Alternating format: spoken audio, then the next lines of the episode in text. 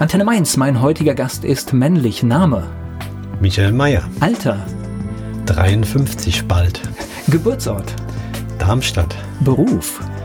Business Etikette Trainer IHK zertifiziert. Haben Sie Hobbys? Nicht so viele, aber es sind besondere. Ich bin ein Freund der Natur. Ich fahre aber mit einem Roadster gern durch die Natur und mache gern Sport. Früher war ich mal Disco Fox Tänzer. Das finden die Frauen immer bemerkenswert, weil tanzende Männer sind ja rar. Gibt es sowas wie ein Lebensmotto? Jeden Tag positiv zu gestalten und das lebe ich auch. Die Menschen, die mit Ihnen zusammenarbeiten, was meinen Sie, was sagen die über Sie? Was macht Sie aus? Woran erkennt man Sie? Ja, er ist, was er predigt, er ist höflich und gut gelaunt, hm, sagen die Privatleute. Die Laune finde ich immer ganz wichtig und ja, die beruflich ist authentisch, das, was ich am meisten höre. Michael Mayer ist Kniggetrainer und mein Gast hier bei Antenne Mainz. Michael Mayer ist Kniggetrainer und mein Gast hier bei Antenne Mainz. Sie kommen aus Darmstadt, dort geboren. Leben Sie auch in Darmstadt, dort aufgewachsen? Ja, noch schlimmer. Ich habe oft gehört auf dem Karriereweg, Sie als Vertriebler, Sie sind ja gar nicht weggezogen. Man hat mich einfach nicht gefragt, das Hessenland als berufliche und Lebensbasis zu verlassen. Das heißt, heute lebe ich im, im Vorort und habe auch noch einen Zweitbezug zu, zu Frankfurt, was ja immer bei uns Hessen mit als die Stadt verbunden wird. Was macht so eine Kindheit in Darmstadt aus? Was haben Sie da für Erinnerungen? Ja, gemischte. Ne? Also einerseits bin ich kein reiner Städter gewesen. Das heißt, ich habe auch Vororte wieder Richtung Odenwald erlebt. Ja, dann ist Darmstadt eine sympathische Stadt. weil du hast alles von der Stadt und es war der Mittelpunkt. Und gleichzeitig ist es aber auch nicht so groß wie Berlin, wo ich neulich war, wo man dann sich wieder unterscheiden muss. Ich gehe in den Teil und den anderen Teil besuche ich gar nicht, sondern es ist ganzheitlich. Ne? Ich hatte mal ein Büro in Darmstadt, deswegen kann ich mich an das eine oder andere erinnern. Darmstadt an sich Innenstadt und so drumherum habe ich furchtbar viel Verkehr in Erinnerung. Ich glaube, das ist auch heute noch so. Also die Ringe durch die, die Stadt sind ziemlich vollgestopft und sehr verkehrslastig. Aber was Sie gerade gesagt haben, ist es tatsächlich, ich kann mich dran erinnern, da gibt es dann irgendwie so eine Straße raus und auf einmal kommen die Villen und irgendwie ist man fast im Wald. Ja, ja, und das ist wirklich ein Zufall. Wir haben vorher nicht drüber gesprochen. Ich habe tatsächlich mal in dem Komponistenviertel, wo jede Straße einen Namen eines bekannten Komponisten trägt, gewohnt. Und das war wirklich eine schöne Zeit, weil sie diesen Umstand hatten. Hinten raus ist das Oberwaldhaus und 15 Minuten Fußweg und sie waren in der Innenstadt. War eine gute Zeit, war eine Mietwohnung und dann kam halt der Schritt zum Eigentum, was dann wiederum ins Vorort ging. Hm. Okay, das heißt, wo, wo genau? Büttelborn, auch heute der Sitz okay. von Knigge Benefit. Okay. Auf alle Fälle schon mal sehr zentral kommt man in jede Richtung, weil es natürlich eine schöne Autobahnauffahrt gibt. Das könnte aus dem Werbeprospekt vom Bürgermeister sein, der sagt, in allen drei zentralen Städten inklusive Mainz bist du innerhalb von 10 bis 15 Minuten. Ja, und trotzdem auch ein bisschen ländlich geprägt. Eigentlich ist es ja, das sind ja Vor- und Nachteile, die man. Absolut. Die Einheimischen gab man eine Quote, sagen immer, es ist pro Einwohner die höchste Dichte an Kneipen. Da ist es zwar ein Titel, den ich gar nicht kannte, aber nur gut, den haben sie wohl. Hm? Wenn das so ist. Wer schwach anfängt, kann besser werden. Ne? Habe ich auch bei der Bundeswehr dann später mal erleben dürfen. Ich war tatsächlich äh, lernfaul und wurde dann in dem Bundesland gab es die Förderstufe noch und wurde dann also in die Hauptschule sogar eingetaktet, was aber im Nachhinein eine ganz tolle Sache war, weil dann gingen mir die Augen auf, weil sie treffen in der Hauptschule erstmal die härteren Jungs. Ne? Das bringt sie auch dazu, äh, nicht zu weich zu agieren und gleichzeitig habe ich angefangen zu lernen und habe dann den Weg von hinten aufgerollt. Wobei es natürlich der schwerere Weg ist eigentlich. Ja, da flogen äh, schon Stühle durch Fenster ja. und Leben live ne? und gleichzeitig, wenn wir heute über Lehrer sprechen, der Lehrer, der dort mich motiviert hat. Leider lebt er nicht mehr, war einer, der beides konnte. Der konnte mit den harten Jungs sehr hart umgehen und der war aber auch gut im Unterricht spannend zu machen, so dass Erdkunde, hatte wirklich ein Einsein Erdkunde, solche Themen spannend waren, Politik, was es alles da gab und das hat dann angestachelt zu mehr. Ne? Ja, Lehrer sind halt ganz wichtige Persönlichkeiten, wobei natürlich im Nachhinein, also ich habe einen ähnlichen Werdegang wie Sie. Im Nachhinein sage ich natürlich, man hätte es viel einfacher haben können. Ja, ja, aber Dinge sollen so sein. Jetzt wollen wir nicht spirituell werden, aber manchmal erkennst du, gut, dass das so war, das hat die Option eröffnet und hat dann den Wert gestärkt. Und ich habe es heute, gerade gestern auf dem Seminar hier in der Nähe, war wieder das Beispiel an einer Stelle zu sagen, gucken Sie mal, ich komme von einer einfachen Familie, ganz Hauptschule erlebt und heute könnte ich auch mal länger Pause machen und müsste nicht mehr so bei eigener Arbeit entwickelt. Hm? Hauptschule, dann fertig gemacht und dann ging es äh, erst richtig ans Lernen wahrscheinlich, ne? Ja, die Bezeichnung ist Berufsfachschule, die es dann gibt, um den nächsten Abschluss nachzuholen. Bei mir interessant, Du bist ja als junger Mensch gefragt, was kannst du denn? Was möchtest du denn? Das Arbeitsamt macht Tests mit dir, was der ideale Beruf sein könnte. Und jetzt halten sie sich fest. Energieanlagen, Elektroniker kam raus. Ich will mich jetzt nicht wild bewegen, die Hände über dem Kopf zusammenschlagen. Ich hatte eine Märklin-Eisenbahn und damit abgeleitet, es wäre ein toller Beruf. Also kam ich in die Berufsfachschule für Elektrotechnik. Und die hat dann auch wieder geholfen zu zeigen, Theorie kann ich gut, aber diese Hände sind keine Energieanlagen, Elektronikerhände. Und das war auch eine Klarheit, die gewonnen wurde. Kaufmännisch wäre besser gewesen. Aber das wusste ich nach den zwei Jahren dann mit Realabschluss, dass ich besser Kaufmann werde.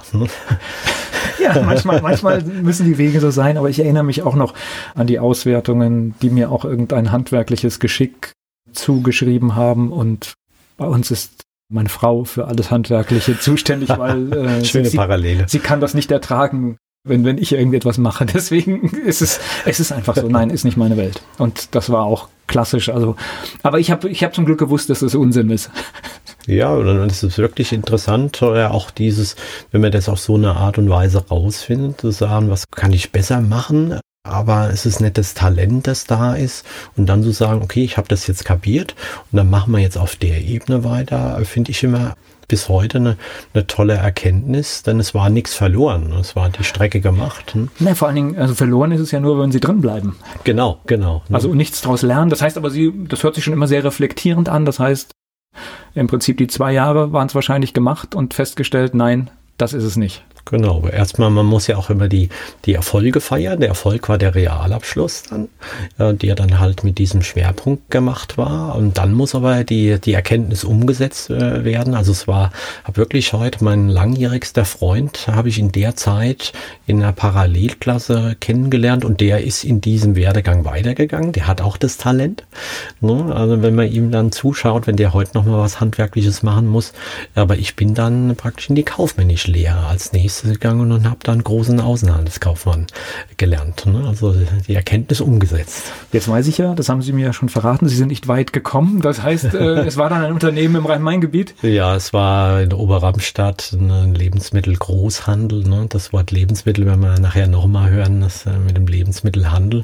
Also hier war es ein Händler selbst, aber der Restaurants und Hotels und Großküchen beliefert hat. Ne? Und der Ausbildungsgang nannte sich großen Außenhandelskaufmann, wobei dann nochmal unterschieden wurde, ob du am Ende eine Prüfung als Großhandelskaufmann alleine abgelegt hat oder ob dann noch für Außenhandel mussten wir einen Betrieb haben, der auch Außenhandel gemacht hat. Und der Betrieb hat halt wirklich Lebensmittel in Hessen und angrenzenden Bundesländern ausgeliefert.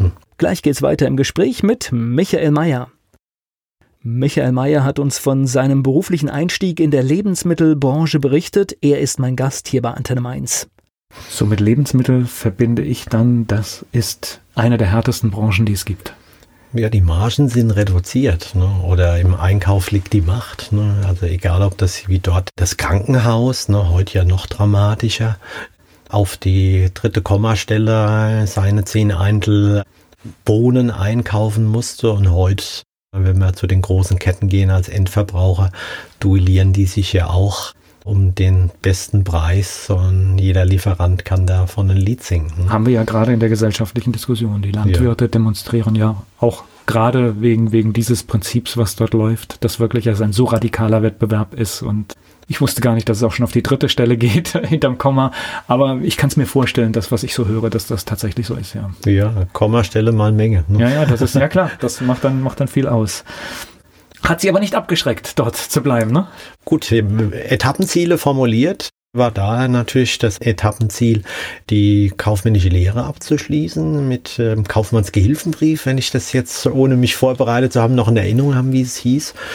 Und den habe ich nicht nur erreicht, sondern dieses Aufholprinzip Lernen und Noten, es war so und ist jetzt nicht ganz unwichtig geworden, was da so drin steht habe ich sogar so betrieben, dass ich da sehr gute Noten in diesem Brief drin stehen habe. Und das war auch das Ziel, da gut abzuschneiden.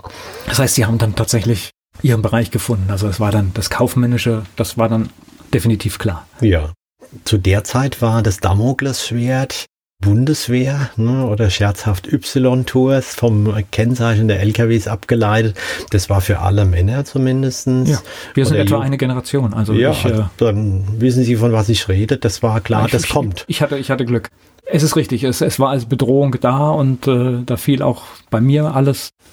Das war ein dicker Stein, der da fiel, wo ich sage, okay, es geht an mir vorbei. Ja, und da muss ich jetzt leider sagen, ich hatte eine Offenheit dafür, habe also gesagt, mein Vater hat tollste Alben gehabt, was er da so alles erlebt hat und, und das wirkte cool. Also habe ich gesagt, da musst du nicht gegen ankämpfen, sondern du musst mehr gucken, wo du hinkommst und ob du auch in der Zeit, die ja damals noch 18 Monate waren, irgendeinen Nutzen draus ziehen konntest und den Nutzen, den ich erkannt hatte, von einem Hauptmann in der Nachbarschaft abgeleitet ist, den LKW-Führerschein zu machen. Ne, wenn man das ist natürlich ein Klassiker. Jetzt, ja, das ist ein Klassiker. Ne? Jetzt kann man natürlich sagen, Sie und die Zuhörer wissen, was ich heute mache. Es war ganz wichtig, einen LKW-Führerschein zu haben. Und das habe ich erreicht, aber ich war dann da. Naja gut, aber ich sag mal, auf der anderen Seite ist es natürlich auch eine absolut gute Geschichte, sich etwas Positives rauszuholen, wenn man weiß, ich muss das jetzt 18 Monate machen und man holt noch eine Befähigung dazu, die man sonst nicht hätte. Ich finde, das ist eigentlich, eigentlich ist es klug. Ja, und ich kann auch aus Respekt sagen, mir wird es heute gar niemals in den Sinn kommen, einen LKW, der mit einem Zweiachshänger gerade die Straße blockiert, um rückwärts einzuparken, dem im Wege zu stehen, geschweige denn zu hupen, wenn er länger braucht, weil ich es üben musste und dann eine Führerscheinprüfung ablegen musste, einen Hänger mit zwei Achsen rückwärts an eine Rampe zu schieben. Und da gab es Menschen, die haben da 18 Mal versucht. Und diese Damen und Herren, muss man ja heutzutage sagen, schaffen das in einmal. Mein Bruder war das dann vom Beruf sogar lange Zeit und das sind so Randerkenntnisse, die du mitnimmst, weil du es mal gemacht hast. Ne? Na, wir sind ja schon fast in dem Thema, wo wir nachher hinkommen wollen, weil ich hatte jetzt gerade die Tage einen Beitrag gemacht, wo es darum geht, dass durch eine Umleitungssituation in einem Ort die Verkehrssituation massiv zugenommen hat. Und das ist dann halt so, aber die Begleiterscheinungen der Rücksichtslosigkeit, die zum Beispiel sich durch ständiges Hupen ausdrückt, äh, die ist enorm und belästigt im Prinzip die Anwohner mehr als der Verkehr. Und das ist so, so der Moment, als ich, als ich das so gehört habe und dann guckt man selbst mal hin, mache ich denn alles im Straßenverkehr so richtig? Und ich habe aus diesem Gespräch etwas mitgenommen. Da hat jemand gesagt, er gibt heute auch gerne mal die Vorfahrt, auch wenn er sie gar nicht hat. Ja, sehr gut. Das ist wirklich schon aus der Etikette, aus Umgangsformen. Die Psychologen würden uns recht geben, der Glückliche muss nicht recht haben.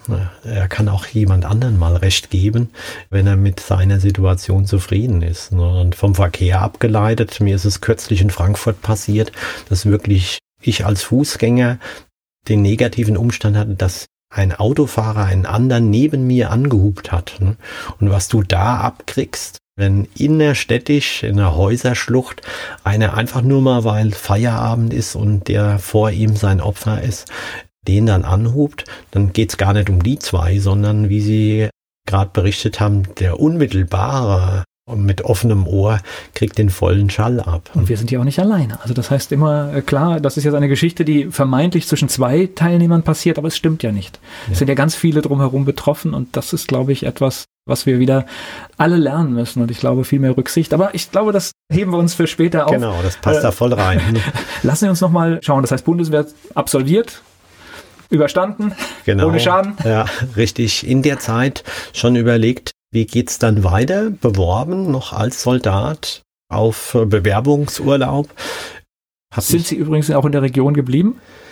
Ja, ich war im Hinterland von Kassel, äh, immer noch Hessen. Ne? Es, ähm, also nicht richtig, nicht richtig weit. Ja, ja, nicht richtig weit, aber immer noch weit genug, äh, dass du halt dich organisieren musstest, wie du reist ne? in, in der Zeit. Also auch wieder mit anderen arrangieren, wegkommen und von daher war natürlich auch da wieder nach Hause zu kommen, weil zwischen Kassel und Hinterland und in Darmstadt oder Frankfurt Umgebung sein ist definitiv ein Unterschied. Ne? Ja, klar. Ja, ne? und ja, Frankfurt, das gute Stichwort. Nestle in Frankfurt war dann der Arbeitgeber, bei dem ich mich, ich erzähle es sehr, sehr gern immer, noch als völlig unerfahrener junger Mann ohne Sakko in den Vorraum begeben habe, wo mich dann der Personalchef der Neste-Tochter Allgäuer Albenmilch für ein relativ neues Unternehmen für Hundefutter gecastet hat und ich feststellen musste, der Bewerber vor mir kam schön mit dem Nadelstreifenanzug raus, auch wenn das für einen klassischen Außendienst ein bisschen ober dann war, aber der hat einen Sakko an und dann habe ich erstmal erkannt, wow, Kleidung. Bin rein gerufen worden und aus irgendeinem Grund, ich vermute, es war der tiefe Preis, den sie mir zugestanden haben, als junger Mann mit dann gerade mal 19, haben die mich genommen als Außendienstler. Hm. Und gleich geht's weiter im Gespräch mit Michael Mayer. Knigge, das ist heute sein Thema. Beruflich ging es bei großen Lebensmittelkonzernen los. Michael Mayer ist mein Gast hier bei Antenne Mainz. Das Nestle war dann ihre Wirkungsstätte, also genau. im Prinzip der Nestle Niederrad. Also okay. die Zentrale hat mich eingestellt für den Außendienst, also mit einem Riesengebiet dann Lebensmittelmärkte abzufahren und dann noch verkaufen tätig zu sein. Also wirklich Aufträge für Hundeflocken und dann später halt das volle Palette Tiernahrung aufzunehmen, mehr zu verkaufen. Und man wird gemessen an den Zahlen? Man wird gemessen an den Zahlen. Sie haben Diskussionen, was ich dann natürlich noch vorzog, wenn der Markt seinen Parkplatz renoviert und er ist ein Großmarkt und die, Umsätze gehen natürlich dann runter. Warum sind die so, Herr Meier? Können Sie dann etwas machen? Und du sagst, ja, ich kann den Parkplatz ja nicht schneller bauen. Wenn da keine Kunden mehr hingehen, kann ich ja nicht mehr reinverkaufen. Ja, doch, Sie müssen dann versuchen, Ihr Bestes zu geben. Das heißt aber, sowas muss man dann noch im Auge haben. Das heißt, tatsächlich hier passiert jetzt irgendetwas in dem Markt, da verändert sich die Situation, dann muss man wahrscheinlich schauen, was kann ich in den anderen Märkten, genau. die normal laufen, vielleicht genau. on top bringen. Genau, weil das ist die beste Verteidigung, wenn der Boss dann sagt, ja, aber das interessiert mich nicht. Wir brauchen unsere Zahlen. Sie können nicht Minus planen, Herr Meier, dann war das Beste, was Sie kaschieren konnten, dass Sie in anderen Märkten mehr machen. Also klassische Sandwich-Position, wenn ich das gerade so überlege. Die Märkte haben natürlich ihre, ihre Dinge, die sie wollen und, und man hängt dann im Vertrieb dazwischen drin. Ja, ne? ja, und gleichzeitig muss man schon sagen, und bitte alle Zuhörer vom Handel, nicht sauer sein. Es war damals natürlich schon, dass äh, die Repräsentanten von Lieferanten nicht mit dem roten Teppich empfangen wurden, sondern dass da schon ein hartes Gesprächsniveau herrschte und du halt Beziehungsmanagement sehr, sehr anstrengend, gerade als junger Mensch machen musst, dass du zu Hause die richtigen Zahlen ablieferst, nichts verkaufst, was die wirklich nicht brauchen, aber auch ein raues Gesprächsklima ertragen musstest. Und man lernt Menschen kennen. Absolut. Weil jeder Markt bringt ja. eine neue Situation, oder? Wir könnten hier ganz locker eine Stunde nur mit diesem Lebensabschnitt füllen. Gar kein Problem. Hm. Aber das nimmt man natürlich auch später mit. Ne? Das heißt, ja. hat, glaube ich, jeder abgespeichert. Also es gibt so Typen halt und man erkennt dann auch sehr schnell irgendwann, ah, der tickt etwa so. Natürlich sind da immer Feinheiten anders, aber man kann dann schon grob sagen, jetzt muss ich das machen oder Absolut. das besser nicht. Ja, also alle, die mit Vertrieb zu tun haben, würden das bestätigen und dann gibt es wirklich, es gibt ja die tollsten Modelle, wie man Menschen typisieren kann im Vertrieb, also seinen Kunden gegenüber, aber es ist beeindruckend, so ist eigentlich dann in der nächsten Situation gewesen, wo ich dann von der Nestle-Organisation zu den Joghurts kam. Das äh, hört sich immer lustig an, vom Hundefutter zu den Joghurts, aber waren getrennte Firmen in einem Konzern. Und dort war dieses Hineinverkaufen zwar nicht mehr so gegeben, weil die über Großhändler beziehen, aber die Ware, die dahinter stand, war ja verderblich. Ne? Das heißt, Schnell. da war eine höhere Verantwortung und hier habe ich tatsächlich mal das Kompliment bekommen eines mitreisenden, hochrangigen Geschäftsführers, dass es ja wundersam sei, wie ich an einer Stelle Blattes aber herzlich derbes Gespräch liefern würde, an der anderen Stelle die soziale Ader der Gegenüber agierenden Betriebsratsvorsitzenden, die aber diese grüne Ader hat. Wir alle müssen gut zurechtkommen. Und beim letzten dann mit eigengebauten Multiplan-Charts, wenn Sie das noch kennen, also Vorgänger von Excel mit Grafiken argumentiert habe und dann dort den Erfolg anders generiert habe. Das fand der, der Herr sehr begeistert, aber zeigt eigentlich nur, man, man muss in der Sprache des Gegenübers sich bewegen. Ich spreche gleich weiter mit Michael Mayer.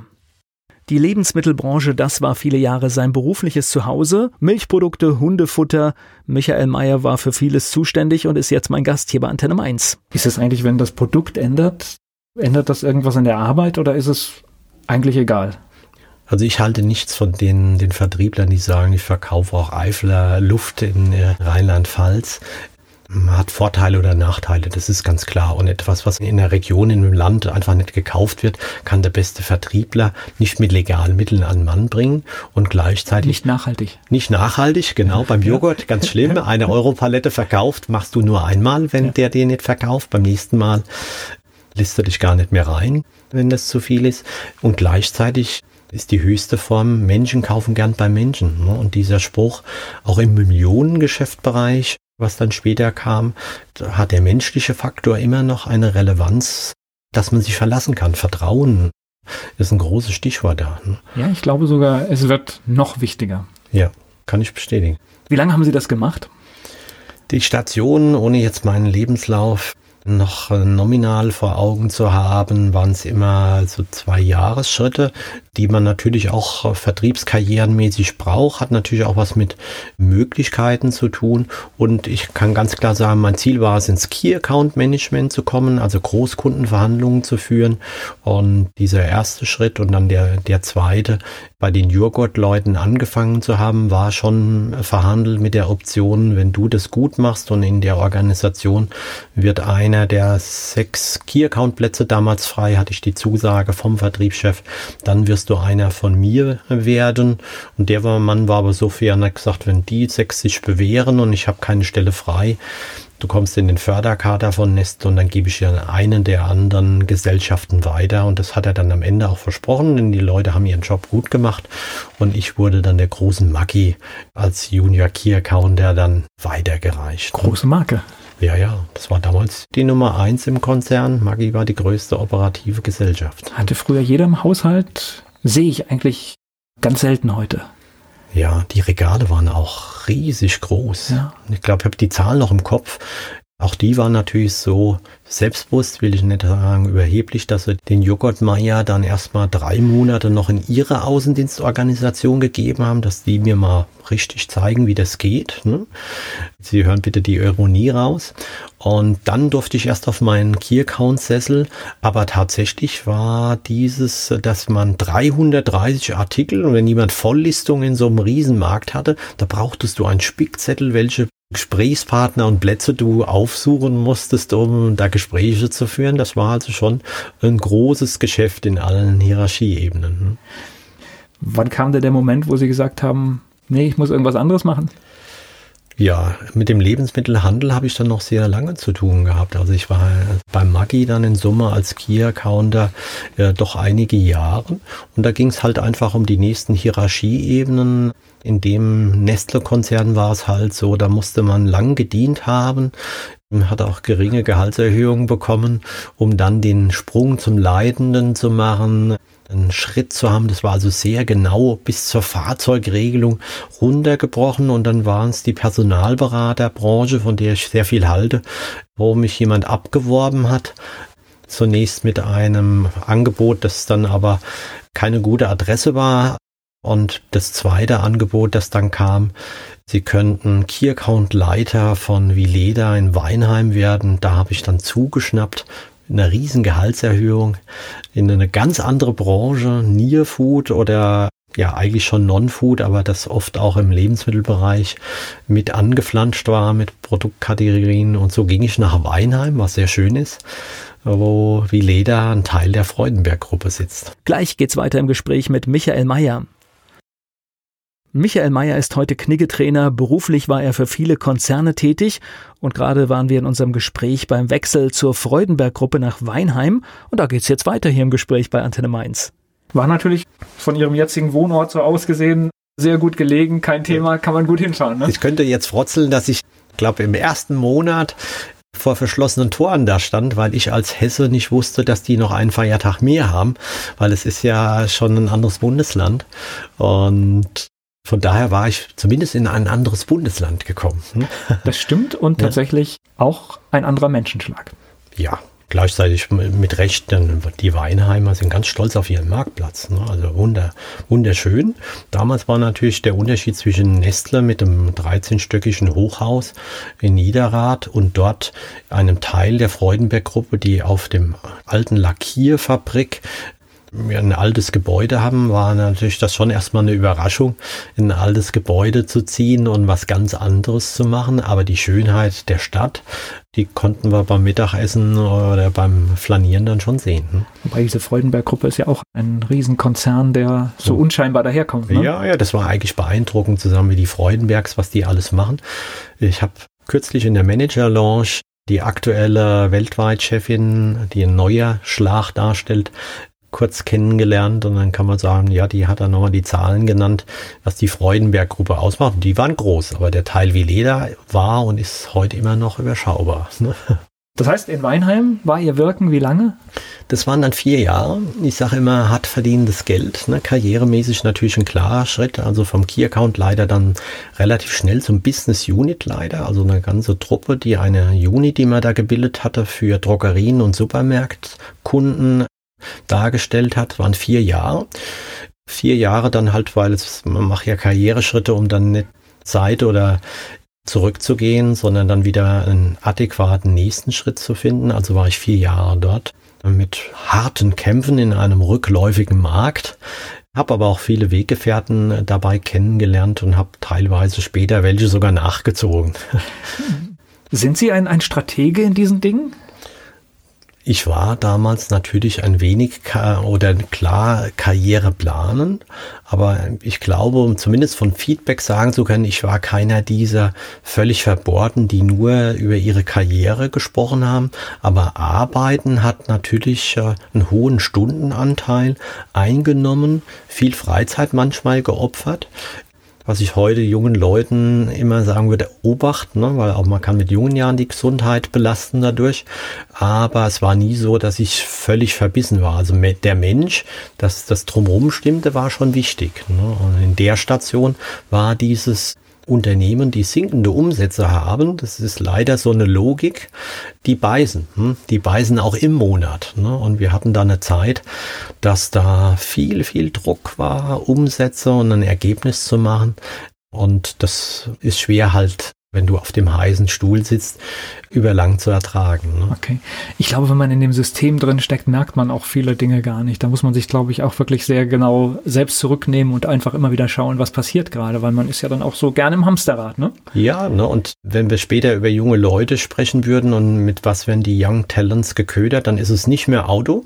Aber damals, es war noch eine Generation Vertriebler, schöne Autos. Da könnte ich Ihnen lustige Beispiele erzählen. Also das heißt, dass die Außenwirkungen in einem sozialen Umfall, da ist jemand Business Business Unit Leiter, Chef Key Account, fährt schickes Auto, lassen wir mal Magen weg. Dieses Thema bei Gehalts- und Einstiegsverhandlungen, welche Wagenklasse bekommt. Äh, damals war das so, da galt bei denen galt der Neuwagenpreis, der dann aber auch nicht der höchste war. Und da konntest du dann alle Typen, viele fuhren Mercedes, ich hatte auch einen äh, Mercedes da und den konntest du ausstatten. Und das war halt in der gleichen Altersgruppe natürlich schon immer besser als dein Nachbar, was du da hattest. Und du fuhrst Firmenwagen relativ günstig und es hat auch noch ziemlich lange einen Stellenwert gehabt. Dann Autos gehören dazu und wie ich vor Jahren jetzt diese Entwicklung mitbekommen habe, dass das gar nicht mehr ein Köder, selbst im Vertrieb, Köder ist, dass man sagt, du kriegst dieses Auto. Ein Siemens-Kollege hat mir so toll erzählt, die sagen da, was will ich denn mit dem Auto? Sie, ihr Auto können sie behalten. Ne? Mhm. Ich habe Carsharing, ich habe das, aber sagen Sie mal, was, wie ist die Kantine? Was gibt's denn da genau. noch drumherum? Oder kriege ich eine Bahncard? Krieg, genau, kriegst die größte Bahncard. ja, genau, sowas, sowas passiert dann Ja, aber das war da noch dabei. Und das macht dieses Hamsterrad, wie Sie es genannt haben, dem Arbeitgeber leichter, das gut geschlossen zu halten, die Leute am Rad zu drehen. Na, ich kenne es noch aus meinem Business-Kontext. dass tatsächlich es früher auch so war, man hatte den Termin bei einem Unternehmen und dann hat man sehr wohl geschaut, mit welchem Auto fährt da gerade jemand vor. Ja. Das ist heute zum Glück weg, aber das war tatsächlich so, dass man auch, wenn man selbstständig ist in dieser Zeit, dass man sich Autos geleistet hat, die man eigentlich gar nicht gebraucht hat. Ja, ja und gleichzeitig ist es witzig, gestern bei dem Seminar, wo nur Unternehmer über einen Mittelstandsverband da waren, war auch die Fragestellung, wenn das Auto dreckig innen, außen daherkommt und ich konnte schildern und würde heute auch noch einen Haken dran machen. Es gibt diese Situation, du fährst zu dem Neukundentermin, zu dem Entscheidertermin und die andere Seite kann ja aus unserer Generation sein und du siehst durch ein Fenster, dass da einer mit einem völlig versifften Auto kommt kippt noch den Müll vor der Tür aus, dann behaupte ich, macht es heute, es macht noch was mit den Betrachtern, ne? weil niemand sagt, der lebt wie ein Messi in seinem Auto, putzt es niemals, fährt auch noch was Verbeules an. Aber jetzt glaube ich ihm, dass er in allen anderen Dingen, die ich mit ihm vorhabe, völlig sortiert und aufgeräumt ist. Also Minimum einen Einfluss, einen leichten hat es in einem kleinen Maße noch, aber niemand verlangt mehr, dass diese Sternmarken und welche, die muss er unbedingt haben. Da gibt es andere, die man dann als zulässig empfindet. Gleich spreche ich weiter mit Michael Mayer. Michael Mayer hat viel über die Lebensmittelbranche erzählt. Er ist mein Gast hier bei Antenne Mainz. So, heute machen Sie was ganz anderes. Was ist denn passiert? Wie, wie sind Sie denn da hingekommen? Ja, über eine weitere Station, dass ich äh, den Lebensmittelhandel dann nicht verlassen habe, sondern von einem Unternehmer, der die Treueprogramme weltweit im Lebensmittelhandel macht, der hat mich dort weggeholt bei Vileda und mit einem Investment in einen Menschen, der damals schon erfolgreich, aber nur Millionär war, an einem Büro, das nicht aussagekräftig war, kam ich in die Loyalty-Welt, die ich 13 Jahre begleitet habe und sogar noch mit der heutigen Unternehmung im Mandat Verhandlungen geführt habe, was meine Kunden sehr schätzen, dass ich immer noch in der Praxis bin. Dort habe ich eine neue Seite erlebt, Top-Level-Verhandlungen und bin heute dadurch in, in eine gute finanzielle Situation gekommen, weil wir sehr, sehr erfolgreich waren. Und äh, in dieser Zeit kam der Impuls, nachdem Sie gefragt haben, denn ich hatte zwei sehr geschätzte Mitarbeiter, bei dem ich aber Auffälligkeiten hat, bei dem einen in der Kleiderordnung, der andere hat ein bisschen lässigen Gang gehabt, so dass ich in völliger Freiheit über Trainingsbudgets entscheiden konnte, jetzt mal so einen Knicketrainer oder Knicketrainerin zu bestellen habe drei angerufen oder drei angeschrieben, habe den sympathischsten gebucht, der preislich auch noch fair war. Nicht wissen, dass das der Gründer der Knicke-Akademie, die heute die Deutsche Knicke-Gesellschaft mit weiteren Trainern bedient, den Dr. Klein gebucht habe, war angetan von ihm, habe gedacht, ich weiß sehr viel, Dr. Klein hat uns gezeigt, wie lustig ein Knicke-Seminar sein kann, wie wichtig es für den Beruf ist.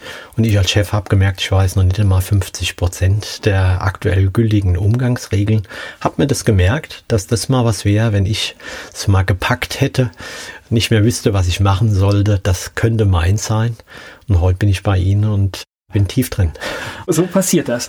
Ich merke tatsächlich, wenn mir jemand vor 15 Jahren irgendwas von Knicke erzählt hätte, hätte ich daher vielleicht hingehört, aber es wäre rein und raus gegangen.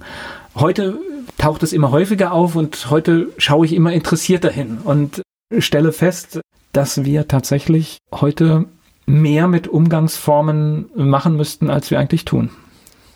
Ja, der Bedarf war schon immer da. Er ist heute präsenter, will, will ich es mal so nennen. Ich habe das Gefühl, es sind so ein paar Schranken gefallen, die tatsächlich mit Umgang mit dem anderen zu tun haben, die wir, glaube ich, wieder reinholen müssen. Umso wichtiger ist es, glaube ich, dass wir mhm. Dinge lernen und auch neu entdecken, wie gut es eigentlich ist. Also ich habe eine schöne Geschichte, ich glaube, es war Claudia Roth von den Grünen, die Regeln des Bundestages am Anfang sehr kritisiert hat, diese, das Protokoll, das es gibt. Heute sagt sie im Interview, wie nützlich das Protokoll ist, weil es natürlich wenn es eine Auseinandersetzung gibt, es klare Handlungsweisen gibt, wie man miteinander umgeht. Und, gut. und sie hat ja. gesagt, wie wichtig das dann doch ist und was es dann mit Menschen macht. Ja, also wir müssen gar nicht in die Steinzeit gehen, um zu sagen, wie schlimm war das, wo man nicht aufeinander aufgepasst hat durch Regeln. Also Regeln sind ja ein Konsens ne, einer Gesellschaft und das war in allen Epochen so, dass Der Knicker hat ja wirklich damit angefangen äh, und hat gesagt, ich möchte, dass diese Zweiklassengesellschaft, Adlige und andere, die teilweise noch nicht mal im Raum reden durften, dass man Regeln für alle schafft. Im Übrigen in jedem Land der Fall gewesen, dass es da einen gab, der da den Vorschub gemacht hat. Und wenn wir heute gucken, ja, sie benehmen da was wahr, dass durch moderne Kommunikationsmittel und technische Entwicklung viele Einflüsse da sind, die Menschen enthemmen. Wenn ich aber noch ein Stück zurückgehe, war ja auch schon der Schritt, es gibt mobile Endgeräte, schöne Bezeichnung und du hast nicht mehr das, du bist überall erreichbar. Also schon verändern sich Menschen, wie sie damit umgehen. Heute haben wir die tragbaren Telefone, die ganz tolle Dinge uns helfen können.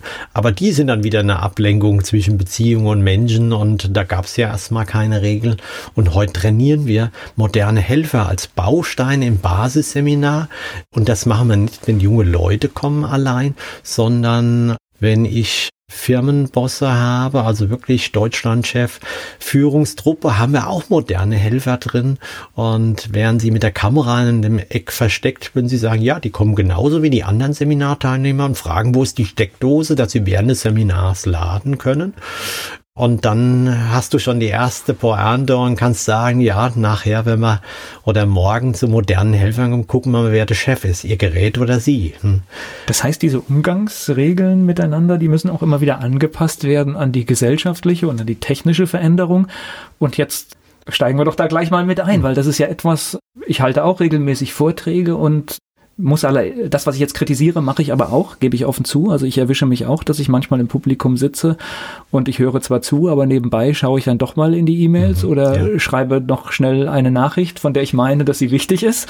Das mache ich auch. Es ist natürlich für jemanden, der vorne steht und redet, furchtbar frustrierend, auch wenn er mal merkt, dass die Hälfte gerade eigentlich ja. vertieft ist in das Gerät, während man bemüht ist, einen guten Vortrag absolut. oder eine gute Information rüberzubringen oder vielleicht auch etwas, was für ein Unternehmen entscheidend sein soll in den nächsten Jahren. Ja, ja absolut. Also wenn wir den Schritt davor nochmal ins Gehör bringen, gäbe es kein Smartphone, könnten sie sich nicht so verhalten. Also hat die Erfindung, dass sie all das auf ihrem Telefon dabei haben, gibt ihnen erst die Möglichkeit, davon abzuschweifen. Also ist es klar, ist dann Bedarf entstanden und der entsteht mit aller weiteren Dinge, die die Menschen von dem Normalverhalten, da steht einer und da höre ich zu, dann die Möglichkeit geben. Und von dem Kontext, diese Gespräche, die da draußen entstehen, und der Kollege erlaubt mir sicherlich den Fall zu nennen, ein großes Unternehmen, wo ein Kollege von mir, der auch in der Deutschen Knicke-Gesellschaft ist, der Inhouse-Trainer ist, hat berichtet, dass man im Chat darüber diskutierte, dass es doch angemessen sei, wenn einer vorträgt und den Laptop dafür benutzt, ihm der Laptop gestattet ist, aber alle anderen, die nicht aufgefordert werden, nicht per Planung und nicht faktisch am Laptop was zu beantworten zu tun, bitte nicht den Laptop auf den Tisch stellen und aufklappen.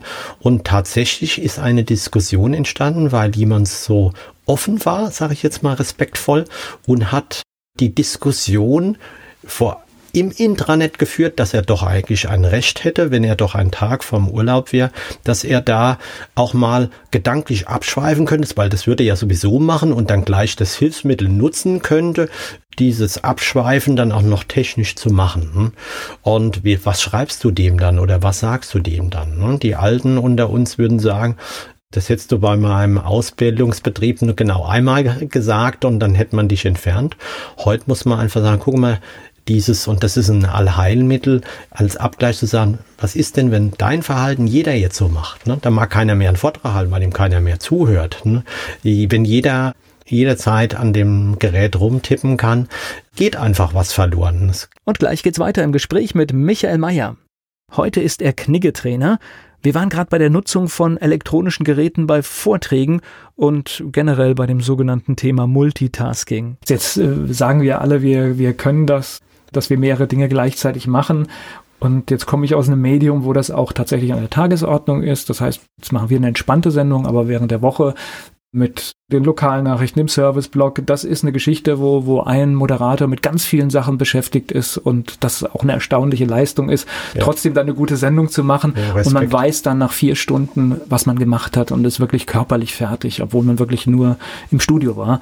Und deswegen es ist tatsächlich so, wir sollten, und ich versuche das auch immer wieder, wenn ich jetzt sage, ich gehe zu irgendeinem Vortrag und höre mir den an, und dann sollte man einfach schauen, dass diese 60 Minuten auch diesem Ereignis, diesem Moment gehören.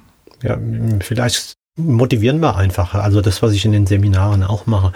Ich lade die Menschen ein, probieren Sie das, was ich natürlich mache. Klar, ich werde anders beäugt, wenn, wenn ich Dinge mache, die da nicht hingehören, die man im Vortrag sagt, aber das Aushalten, ne? also sich auf jemand einlassen, gehen Sie lieber nicht hin. Wenn Sie sagen, äh, da will ich gar nicht hin oder ich will nur Mittel hin und hören Sie ihm nicht zu, gehen Sie nicht hin, dann können Sie Ihre Zeit effektiv nutzen. Oder lassen Sie sich drauf ein und hören Sie zu, klar nach. Es gibt definitiv Branchen, die müssen nach zwei Stunden, wenn es über einen Tag ist, Nachrichten einsehen, das lasse ich zu, aber wenn man am Abend zu einem Vortrag geht, ich habe ein super Beispiel, wiederum Manager Launch, toller Referent, alles Bereichsleiter aufwärts, die dann zuhören. Nachher unterhalten wir uns über, wie schade, dass Einzelne auf dem Handy rumgetippt haben.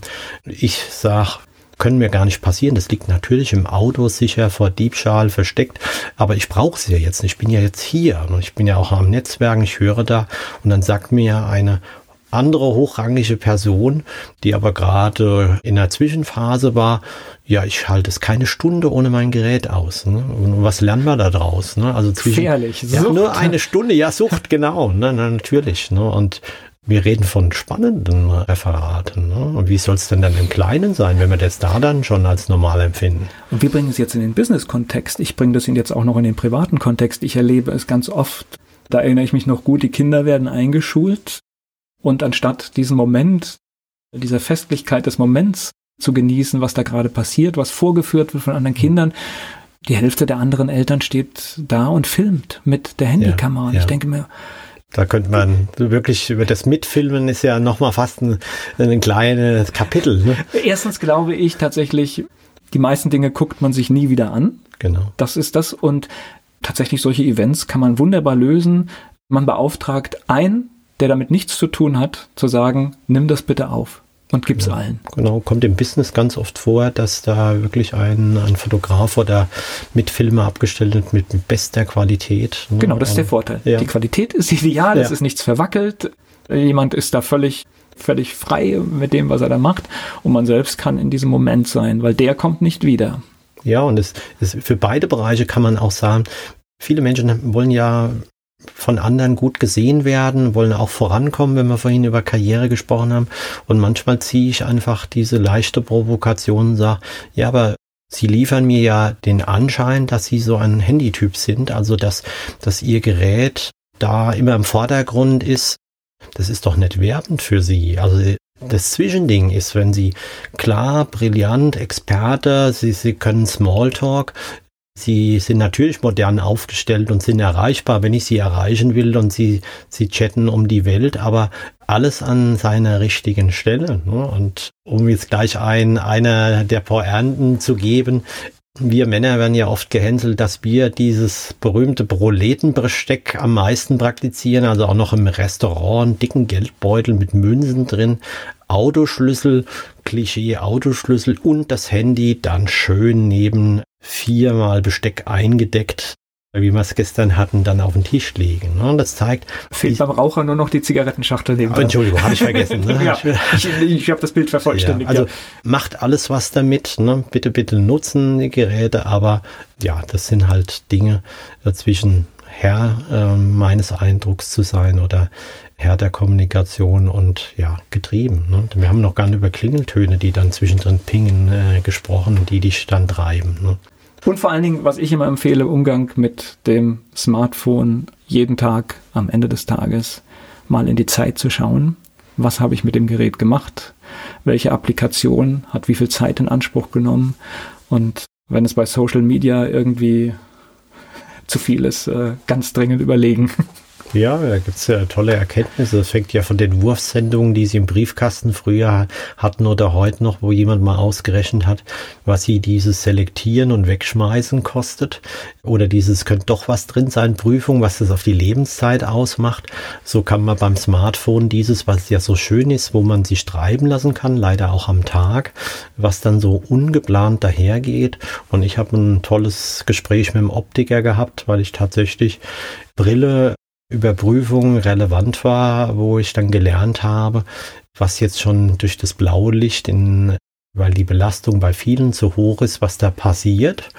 Und umgekehrt die tollen Tipps, was man mit Einstellungen an Geräten und äh, Wahl von Lesebrillen, wie schnell man diesen ja jetzt schon bei jungen Menschen entstehenden Krankheiten sofort vorbeugen kann. Also auch wieder toll, ne, was wir gerade besprochen haben, das rechte Maß, die rechte Einstellung, macht schon die Sache wieder ganz toll ne, oder ganz äh, nützlich. Äh, und das andere ist halt, wo man sich selbst nicht in Gefallen tut. Und die absurden Szenen, ich musste dran denken, meine absurden Szenen im Privat waren beim Notar und Beerdigung. Habe ich auch, habe ich ein ja. Erlebnis, das äh, wirklich, das war für mich viele Jahre her große Trauerfeier, viele hunderte Menschen, gebildete Menschen. Ja. Und ich weiß nicht, wie oft in dieser Stunde das Telefon geklingelt hat. Ja. Und ich kann es nicht verstehen. Das ist der Moment, wo ich sage, kein Anruf kann in diesem Moment wichtig sein. Ja, sie toppen es ja noch. Ne? Also bei, bei mir war die Wahrnehmung, als mein Vater verstorben ist und wir in der, in der Trauerhalle waren, war es so still. Also bevor die Trauerfeier begann, dass sie mit deutlichem Abstand die Kerzen haben knistern gehört. Eine enorme Atmosphäre, also was dem angemessen war. Ne? Stille kann auch gut tun. Und dann, wie, wie die Gedanken so laufen, wenn jetzt ein Handy klingen würde, das wäre, glaube ich, der peinlichste Moment, wenn du natürlich nicht der in der ersten Reihe, dem wäre es auch unangenehm gewesen, aber wenn dann ein Telefon klingelt, also so, dass das mir in Erinnerung blieb als der mir unangenehmste Ort, wo ich keinen Klingeln haben möchte, auch ne, hätte man vibrieren, weil du hast halt wirklich, ich glaube, das waren zwölf Meter Entfernung, wo du die Kerzen, die Flackerbewegung gehört hast. Ne? Gleich geht's weiter im Gespräch mit Michael Mayer. Er ist IHK-zertifizierter Kniggetrainer. Michael Mayer, mein Gast hier bei Antenne Mainz. Ihr Feld ist ja, ist ja riesengroß. Etwas, was ich heute wahrnehme, ist tatsächlich komme aus der Medienbranche. Die Medienbranche war schon immer so ein bisschen, bisschen lässiger, auch im Auftreten. Das heißt, man musste sich da nicht ganz so viele Gedanken machen, was ziehe ich an. Das ist ein bisschen mhm. einfacher. Es gibt so ein bisschen formell oder gar nicht formell, sag ich mal einfach so. ja. Ich stelle aber fest, das ist so mein, mein persönliches Empfinden, auch mit dieser Start-up-Kultur, tatsächlich viele Unternehmen da laufen alle im T-Shirt rum, man kann den Chef nicht mehr erkennen, man weiß gar nicht, welche Funktion jemand hat. Und äh, es fängt auch an bei der Bank, äh, dass ich diese Erlebnisse manchmal habe, dass man da casual ist. Und mein Eindruck ist, das wirkt sich auch auf das Kundenverhältnis aus. Ja, Kleider machen Leute. Ein Titel, den, den wir alle schon mal gehört haben. Und gleichzeitig ist es eines der größten Trainingsfelder. Also wenn Sie ein Business Etikette Seminar, egal bei welcher Firma, sich anschauen, dass ein Trainingsprogramm ist, meistgebuchte Baustein oder Training bei mir, sogar dann über mehrere Tage fortsetzen, ist Dresscode, natürlich Tischmanieren und Begegnen. Das sind die drei großen Kapitel. Die Aktualität hat auf eine andere Art nicht abgenommen und gleichzeitig würde ich sagen, es, es, hat trotzdem Bedeutung bekommen, weil die Diskussionen, ne, ich zehre auch wieder von, von der Runde gestern, es wird immer diskutiert, genau dieses, wer hat eine Lockerung gemacht. Da wird ein bestimmtes Unternehmen genannt, wo der CEO die Krawatte abgelegt hat. Sie haben jetzt ein schönes Beispiel genannt. Und gleichzeitig ist aber diese Wirkung gar nicht, die entfällt ja nicht. Das heißt, wenn jemand eine Erwartung hat an einen Anlass, an eine Situation, und er wünscht sich jetzt den kompetenten Gesprächspartner oder den guten Gast in einem bestimmten Erscheinungsbild zu haben und der kommt dann an der Stelle, wo der es erwartet hat, ganz anders, dann ist er in einem gewissen Maße von klein bis riesig enttäuscht. Umgekehrt ist es so, die Gesellschaft hat immer noch, das hat ja nicht aufgehört, weil manche jetzt mit dem, mit dem Hoodie in die Oper gehen und auch noch reingelassen werden, dass man sich von den Musikern, die den Frack tragen, von den Gästen das eigentlich auch erwartet und dass es einfach höflich miteinander ist, etwas zu zelebrieren, wie Sie es vorhin auch genannt haben. Ich habe vor Jahren mal ein Buch, da war ich noch nicht Knicketrainer, gelesen, wie man denn zu Hause, wenn man Gäste hat, den Tisch deckt. Und da war ein kleiner, schöner Satz dabei als Empfehlung. Wenn Sie Gast sind und sind eingeladen bei jemandem, der den ganzen Tag für Sie gekocht hat, finden Sie es nicht höflich, sich ein bisschen ordentlich anzuziehen, auch wenn es Ihr Nachbar ist, wenn er doch zu zweit vielleicht den ganzen Tag für Sie gekocht hat, dann mit diesem Buch die Anleitung den Tisch gedeckt hat, dann können Sie doch nicht mit der Jeans mit der sie gerade ihr Auto repariert hat, dann schnell rüber zum Abendessen kommen. Ne? Und diese Wahrheit, die da drin steckt, dieses, ich mache auch eine Freude, indem ich ein bisschen mitmache. Wir laden immer ein zu, mit einem bestimmten Dresscode zu den Seminaren und gucken, wie sie dann kommen. Okay, das ist schon die erste Übung, ja? Ist die erste Übung. Und wir verraten auch nicht vorher, wo man ja die Erklärung des Dresscodes findet, obwohl die Quellen ganz, ganz einfach sind. Hm? Was ist der Dresscode? Darf, darf ich fragen, oder? Business Casual. Es gab es noch nie, dass die 14 Teilnehmer alle korrekt gekommen sind. Es ist eher die Frage, wie viele weichen wie extrem davon ab. Und obwohl wir die Sendung ausstrahlen, verrate ich den Tipp auf Knicke Benefits Insight, also auf unserer Seite, sind bis auf einen Dresscode alle in L-Länge im Modehaus gedreht, gefilmt. Wir haben da eine unique Stellung. Man könnte also genau anschauen, was was muss ich anziehen? Das ist ein Anziehen und Kommen, aber es macht kaum einer, das hinbekommt. So, ich probiere es jetzt mal, ob ich durchfallen würde oder nicht. Keine Jeans. Auf keinen Fall. Keine Jeans ist schon mal klar. Ordentliche Schuhe ist auch klar, also keine Sneaker oder sowas, sondern einen ordentlichen Lederschuh Business oder sonst Business-Schuh. Und dann wäre es ein Hemd, vielleicht ein, ich weiß gar nicht, wer, wer ein Poloshirt noch macht, wäre wär schon vorbei, okay. Gut, hätte ich nicht, deswegen wäre wär ich da, würde ich da auch nicht reinfallen, das würde ein ordentliches Hemd bedeuten, ja. Ja. Jackett, ja. Es ist noch schlimmer, als Sie vermuten. Danke, dass Sie, dass Sie mitmachen. Es ist nur eine leichte Lockerung Business Casual vom kompletten geschäftlichen Dresscode von Business Attire. Das heißt, sie legen nur die Krawatte ab. Das heißt, der Anspruch ist eigentlich schon sehr hoher. Sie haben einen Anzug zu tragen, der ist Anthrazit oder dunkelblau. That's it. Das waren die Farben schon. Hemd ist weiß oder hellblau bei den Namen, die Blusen entsprechen. Sie tragen schwarze Schuhe, Glattlederschuhe, auch klar welche, Oxford oder Navy.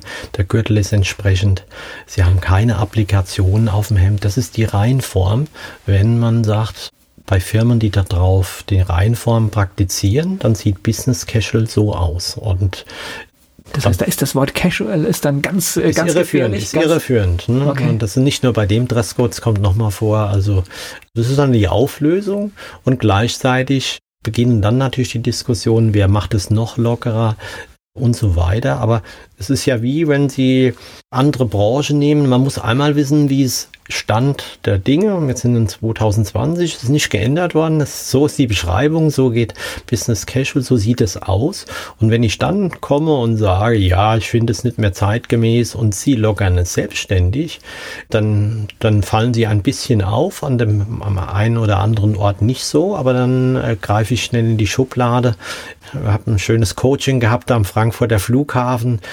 Manager kommt aus Berlin, wir haben ein Tagesbüro angemietet. Die Kaffeepause ist unten in the Square und sie gucken auf den Eingang einer großen Unternehmensberatung und er spricht Dresscode an, weil er lockerer angereist kam und ja, wie das dann so wäre und ich sage, ein bisschen der Schalk in mir, schauen Sie mal an diesen Eingang da drüben, wo die hunderte von Wirtschafts- und Unternehmensberater rauskommen, wenn da jetzt ein einziger mit dem Braunton rauskommt und der nicht in diesem Spektrum, über das wir gerade gesprochen haben, rauskommt, wette ich meine Tagesgage dagegen, denn die kriegen sie, die erlassen ich ihnen dann. Aber eigentlich ist es unfair von mir. Da wird kein einziger rauskommen, der von abweicht, weil diesem Unternehmen das so wichtig ist, dass sie es in zehn Seiten oder mehr bei der Einstellung überreichen, wie man sich anzuziehen hat. Ich mag noch mal gerne auf mein Beispiel mit der Bank kommen, weil tatsächlich die Banken lockern. Immer, immer häufiger lese ja. ich da so einen Artikel. Und tatsächlich, erstmal denke ich, für mich ist gar nicht schlimm. Ich habe aber tatsächlich, wenn ich an eine Bank reingehe, heute ein Orientierungsproblem. Ja, klar. Also, äh, und ich bin jetzt nicht derjenige, der darauf Wert legen würde, aber tatsächlich habe ich gemerkt, es macht auch was mit mir, weil ich bin es über Jahrzehnte gewohnt, wie das in einer Bank aussieht und wie das läuft, wer mir gegenüber sitzt. Und es irritiert mich, wenn es anders ist. Ja, ich meine, wenn wir in die Tiefe einsteigen, Etikette geht um Höflichkeit, Wege zu bereiten, zu verbinden, Gesellschaft beisammen zu halten. Und Kleidung ist nur ein, ein eigentlich ein nicht so wichtiger Teil davon. Aber wenn wir noch mal einfach, wie wir alle gestrickt sind, wenn wir heiteres Berufraten machen würden und würde, würden sagen, wie sieht der Postbote aus, die Postbotin, dann hat sich das ja nicht 100 Prozent gewandelt. Und dieses, der Banker sieht jetzt aus wie der Webdesigner, da sind wir ja noch gar nicht. Ne? Und, und ich weiß auch gar nicht, ob man dahin will. Also das heißt, eine Branche gibt sich ein Erscheinungsbild. Das hat manchmal was mit Ordentlichkeit zu tun. Im anderen Fall hat es was mit Offenheit und Kreativität zu tun.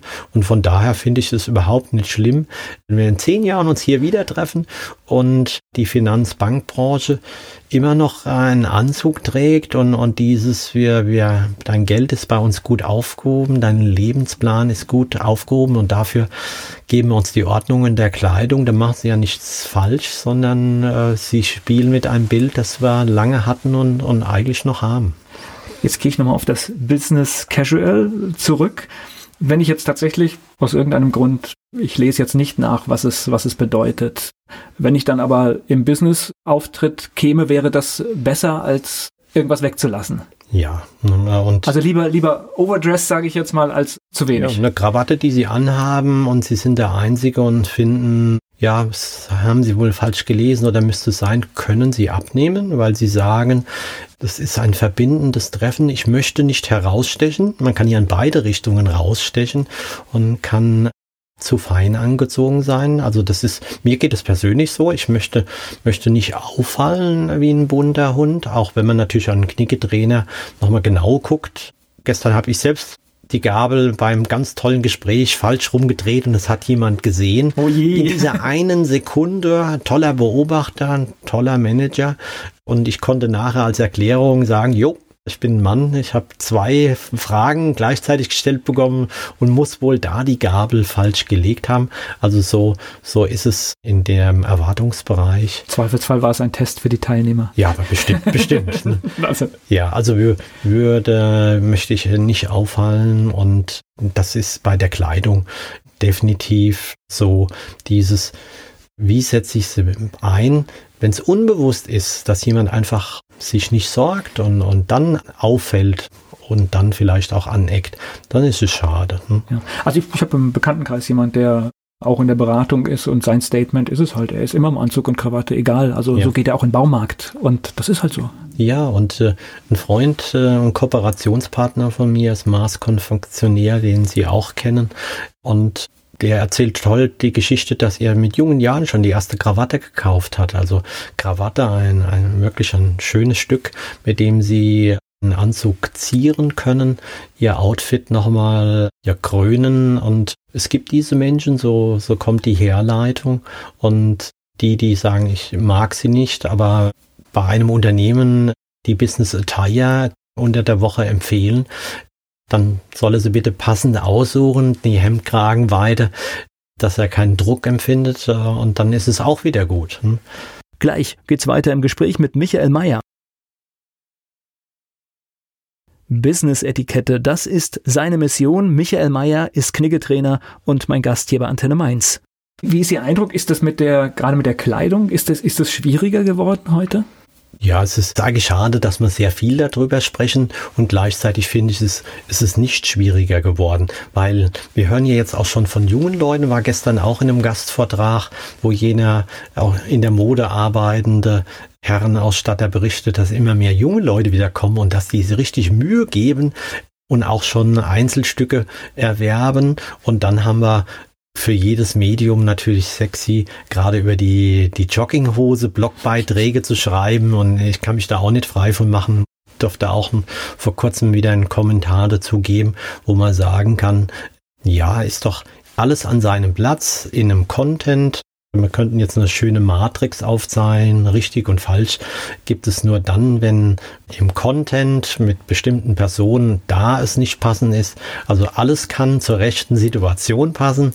Eine Jogginghose, die nie zum Sport kreiert wurde, hoch anspruchsvoll ist, äh, bei kreativen Menschen auf einer kreativen Gala, kann überhaupt nicht auffällig sein in, in einem Kontext. Und wenn wir beide der wir sehr wahrscheinlich nur alte, gebrauchte Dinge haben und versuchen das auch mal an der falschen Stelle, fallen wir ohne Ende auf, wenn wir ja so komisch äh, zu einem Event kommen. Jetzt äh, haben wir uns vor kurzem auch bei einem Empfang getroffen der Wirtschaft und ich durfte da auch ein kleines Interview führen vor dem Podium und habe dann auch meine, meinen Blick auf das gesamte Publikum geworfen. Und jetzt war das ein Empfang und es war aber alles dabei. Ja. Also ich habe alles gesehen vom klassischen jemand, der im kompletten Business-Outfit war, aber auch jemand, der ganz leger da war. Jetzt habe ich natürlich einen Vorteil. Ich habe just den Organisator gestern gesprochen und habe äh, von ihm ein Statement gehört, dass er für seine eigenen Mitarbeiter einen, einen Standard definiert hat. Und wenn ich Sie jetzt fragen würde, haben Sie die mit Anzug und Krawatte gesehen, dann würden Sie das bejahen. Aber für die Gäste wiederum gesagt, denen gibt er die Freiheit. Hm, jetzt kann ich sagen, ich war neu in diesem Kreis. Äh, mir war das nicht bekannt. Ich bin natürlich, weil es ein Neujahrsempfang war, habe mich an Neujahrsempfang, an Oberbürgermeister und allem orientiert und bin dementsprechend in Business Attire gekommen, was natürlich auch meinem Beruf sehr schmeichelt. Und umgekehrt könnte ich Ihnen andere Bereiche nennen. Zitiere mal wieder die Vortragsform des Manager-Magazins. Dort sehen Sie im Kleingedruckten der Clubregeln ähm, oder diese Vereinsregeln, dass da drin steht, wir bitten darum, mit Business Attire zu erscheinen. Und dann ist tatsächlich dort der Lockerungsgrad, dass jemand das überlesen hat, ist dann minimal. Aber wie, wie, wie geht man jetzt so um? Also ich habe das, das Mittelding gewählt, unten leger und oben normal, weil ich halt auch wusste, was passiert. Ist das ja. dann okay oder ist das... Ja, ja, ich möchte nicht hier einen sklavischen Eindruck zeichnen, aber wenn wir erstmal von diesem Rahmen gucken, der Veranstalter sagt das. Also warum soll das nicht gelten für Sie? Also durften sie so kommen, wie sie sich wohlfühlen. Sie sind ja auch ein bisschen oder für mich jetzt schon nach kurzer Zeit eine Marke. Und das war überhaupt nicht anstößig für mich. Wäre es jetzt an einer anderen Stelle gewesen hm, und sie hätten auch noch vorne gestanden, wo es nicht erwünscht gewesen wäre, dann hätte ich natürlich mit Ihnen oder dann, wenn über Sie gesprochen würde, sehr wahrscheinlich gehört. Beteiligt hätte ich mich nicht. Es ist nicht fein, über andere zu sprechen, dass man gesagt hätte, ja, der ist aber aufgefallen, der stand da mit der Jeans da vorne ne? und der ist der Einzige. Ne? Also Sie sehen schon, ne? wieder gleiche Menschenmenge, Sie stehen vorne, aber der einladende oder der gewünschte Rahmen wäre ein anderer, kriegt es eine andere Bedeutung. Hm? Okay. Also ich hatte keinen Rahmen, deswegen ja. habe ich das ja. so bestmöglich gedacht, wie ich sage. Ja, und ich liefere noch die Bestätigung vom Veranstalter, ne, okay. was ein Zufall natürlich war, dass, dass er das gestern da erzählt hat. Ja, aber es ist tatsächlich, das ist das, wo ich sage, wo, wo ich das Gefühl habe, manchmal ist es schwierig, weil tatsächlich auch Theater haben sie genannt, dort finde ich alles. Und früher gab es einen Rahmen, der eigentlich klar war. Ja, und äh, um auf die Höflichkeit nochmal abzuzielen und äh, sollten die zwei Betroffenen das hören, die müssen gar nicht böse sein, weil ich ein positiver Mensch bin. Ich habe irgendwann mal den 50. Geburtstag gehabt. Ich habe vorhin berichtet, dass ich knapp drüber bin. Und dann haben andere sich gesorgt, wie feiert denn der Michael? Und dem Michael war der äh, Geburtstag noch nie ganz wichtig. Also habe ich mich äh, zwangsläufig nur damit beschäftigt und habe einen schönen Ausweg gefunden. Ich habe den an einem meiner Lieblingsorte in Bad Triburg, in einem tollen Hotel, wo ich viel zum Entspannen schon war, ein toller Kurpark. Also habe ich gesagt, ich miete da den kleinen Saal, aber der ist so ein bisschen barock angehaucht. Fand ich nicht schlimm und habe dann gefragt, habe eine witzige Einladung geschrieben, wenn ihr zufällig da seid, würde ich euch gern zum Abendessen einladen, um das wirklich klein zu halten und weil jeder vom Business Etikette Trainer, oh Gott, was muss ich da anziehen, habe ich nur Smart Casual, also den kleinsten anlassbezogenen Dresscode gewählt und in dem lässt man einfach nur die Blue Jeans weg, also man darf eine Chino anziehen, man hat ein Hemd an, vielleicht ein Sakko, aber ja, passt schon dazu. Also nicht mehr. Hm? Und weil ich gelernt habe über die Jahre, man darf niemandem verbieten, Geschenke mitzubringen, was bekannt war, Michael braucht man nicht zu schenken. Und jetzt hat er noch alles.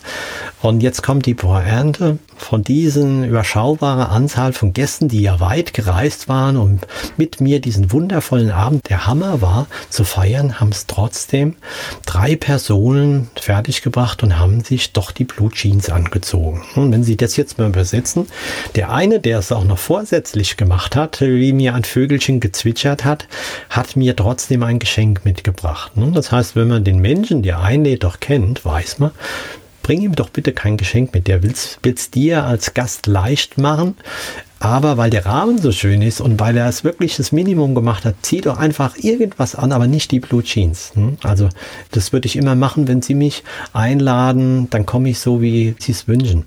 Und das Lustigste war mal, und es war ein wundervoller Abend, eine Western-Hochzeit, wo die Vorgabe war, sich zu verkleiden. Also wenn Sie da nicht verkleidet gekommen wären, wären Sie aufgefallen und ich habe mir ganz viel Mühe gemacht und kam als Nordstaaten-Offizier und wurde herzlichst gedrückt, weil keiner dieses, äh, dieses Kostüm gewählt hat. Und wenn ich das nicht möchte, wäre das dann auch die beste Wahl, dann vielleicht einfach auch diese Veranstaltung zu meiden. Genau. Die zwei Personen, die dort nicht verkleidet, also nicht in einer Westernstadt. Es gibt wirklich eine Westernstadt, wo ein Verein eine ganze Stadt nachgebaut hat.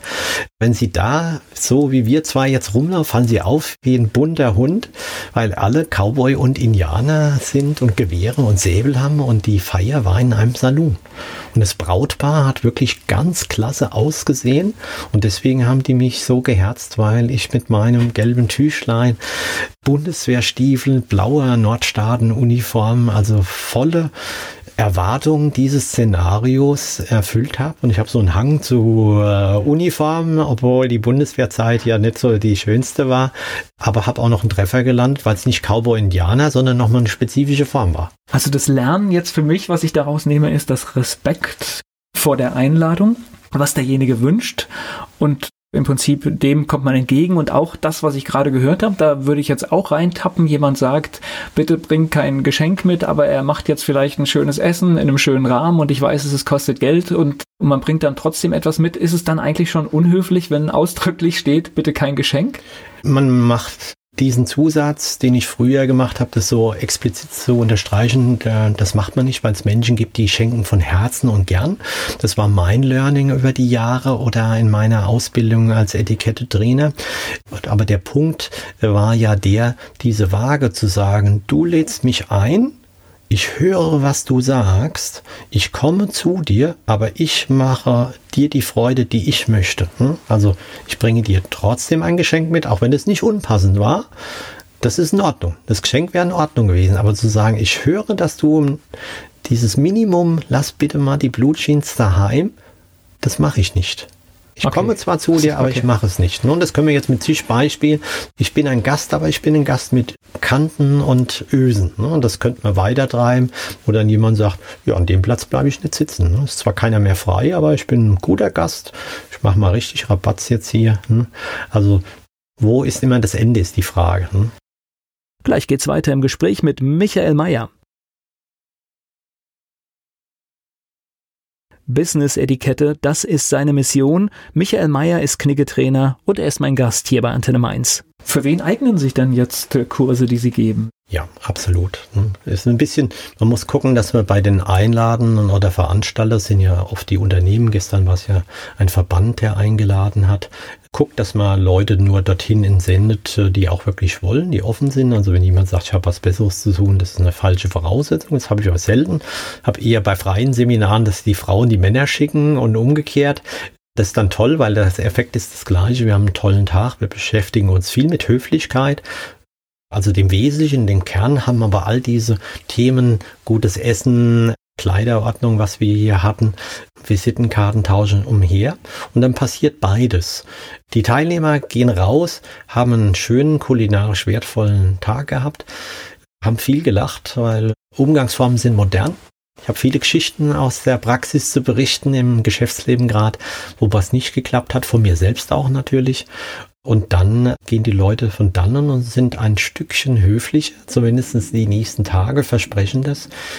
Wir machen Hausaufgaben. Menschen lieben es, mit dem richtigen Namen angesprochen zu werden. Also ist eine Hausaufgabe, nachdem wir eine Übung erleben, die ich natürlich hier nicht verrate, nachher Menschen mit dem Namen verstärkt anzusprechen, wenn sie es auch noch in der Bäckerei auf dem Namensschild haben, um dann zu erleben, wie das so in der Praxis ist, wie sich Menschen freuen, die gesehen und ja, gewertschätzt werden, allein nur über ihren Namen. Also das ist tatsächlich auch etwas, achte ich auch drauf, manchmal auch im, im E-Mail-Verkehr zum Beispiel, dass ich jeden mit dem richtigen Namen anschreibe. Wenn ich es auch mal versehentlich falsch gemacht habe, schreibe ich sogar nochmal eine E-Mail, entschuldige mich dafür, ja. dass ich das nicht gesehen habe in der Hektik, weil ich tatsächlich auch einen Namen habe, der eine Auffälligkeit hat und tatsächlich ist das sehr bezeichnend. Wer den Namen nicht richtig schreibt, ist auch in anderen Bereichen nachlässig. Ja, dem kann man nichts wegnehmen und es ist wirklich eine wichtige Geschichte und gleichzeitig der Zufall ist uns hold. Ist es mir vor vier Tagen beim neuen Hotelpartner passiert, dass die dort handelnde Person tatsächlich einen völlig ungewöhnlichen Namen hat. Und ich habe bei der ersten Rückantwort einen Buchstaben dazu addiert. Das trifft genau das zu, was Sie sagen. Ich hätte, hätte es doppelt kontrollieren müssen. Es kam eine E-Mail mit den Inhalten zurück und dann kommt jetzt die Kehrseite der Medaille. Wenn Sie Höflichkeit, Achtsamkeit und dieses, wir wollen alle gut miteinander auskommen oder was ist das Motiv meines Gegenübers, hat die Person, die da sehr empfindlich ist, diese Empfindlichkeit ausgedrückt, indem sie es richtig gestellt hat und mit großen Lettern und Abstandszahlen ihren Namen nochmal geschrieben hat. Mein Name ist. Hm. Was passiert da umgekehrt, wenn Sie einem Menschen so explizit zurückschreiben, dass er einen Fehler gemacht hat, dann ist es wieder genau die Abweichung, von dem wir sprechen, dieses der Zufriedene kann, wenn kein böses Motiv oder kein wilder Übergriff auf sein Hab und Gut und auf ihn als Mensch stattfindet, von dem hoffe ich, dass er nach den Seminaren auch mit gezieltem Maß agiert.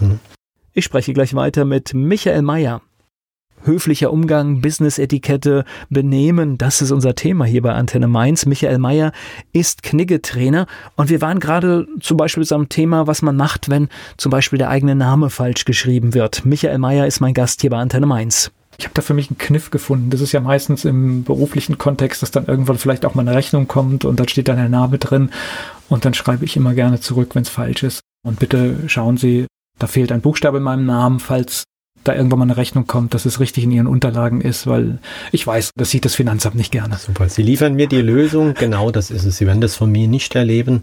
Und ich darf wirklich behaupten, mein Name, weil er so einfach ist, aber weil es zig Schreibweisen von Meyer gibt, das kommt sehr oft bei mir vor. Und Sie werden keinen finden, dem ich mit Ausrufezeichen solche Lettern schreibe, sondern es ist genau diese Einfachheit zu sagen. Nette Geschichte einbinden. Ja. Äh, und, und da passt es, ist im Übrigen eine tolle Überleitung zu, zu all diesen Begegnen und öffentlichen Auftritten.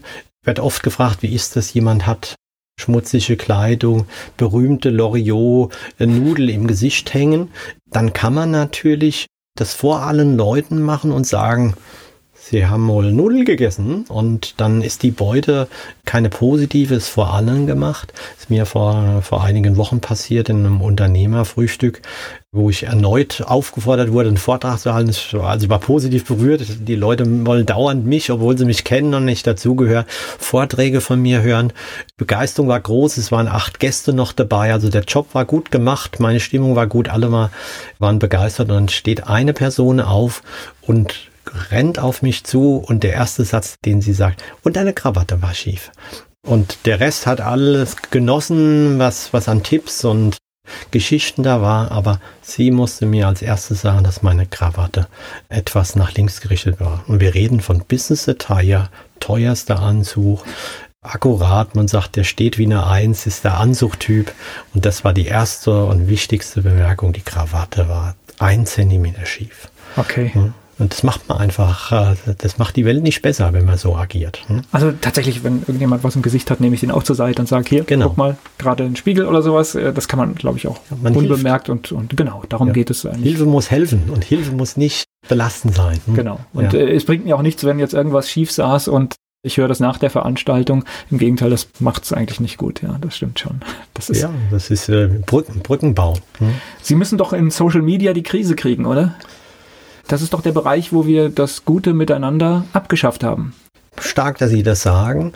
Äh, gleichzeitig bin Optimist, ist die Hoffnung, dass mittlerweile dieser Unfreude oder einfach, dass wir alle irgendwie betroffen sind, dass äh, im Internet so auf jeden geschossen wird, dass die Achtsamkeit wieder zurückkommt in die Natur, denn dieses würden wir das jetzt wirklich weiter noch mehr in die Praxis übertragen, dass ich ja erstmal, wenn hier vorne jemand wendet, werden den LKW-Fahrer, dann schreie ich den erstmal an. Ne? In Seminaren spreche ich oft von der ersten, zweiten und dritten Sekunde, die man innehält, die Situation ist komisch und dann wartet, ob eine Aufklärung kommt. In ganz vielen Fällen kommt ein Missverständnis zutage. Also der war gar nicht grob zu uns, sondern es war ein Missverständnis oder dramatische Dinge liegen dahinter.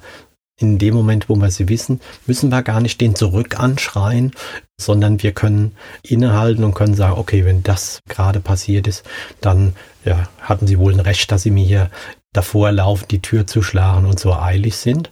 Leider ist es so, dass wir haben bei Knigge Benefit die erwähnten Dresscode-Filme, die mit über 100.000 Klicks eine gewisse Prominenz erreicht haben. Der dunkle Anzug ist gerade der Ratgeber in Deutschland. Wenn ich auf eine Feierlichkeit gehe, öffne ich YouTube oder Knigge Benefit, schau mir an, wie geht der dunkle Anzug, weil das der meistgebrauchte festliche Dresscode ist.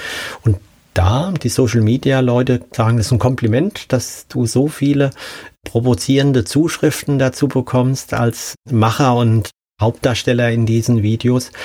Da schreibt dann Black Devil, dass das Model einen Schwellkopf hat und dass der Anzug eigentlich eher nicht passend wäre und dann der Ärmel zu lang war. Also wenn wir das mal auf der Zunge zergehen lassen, aus einem Mündungsfeuer schießt da wer auch immer, der Black Devil heißt. Hast du noch nicht mal Mut mit Klarnamen? Klarnamen, die Idee, aber jemand, wenn Sie das mit Ironie zurückspielen, jemand, der im Modehaus angestellt ist, aber nebenbei so attraktiv empfunden wird von der Gesellschaft, dass er Model ist, ist ein Schwellkopf.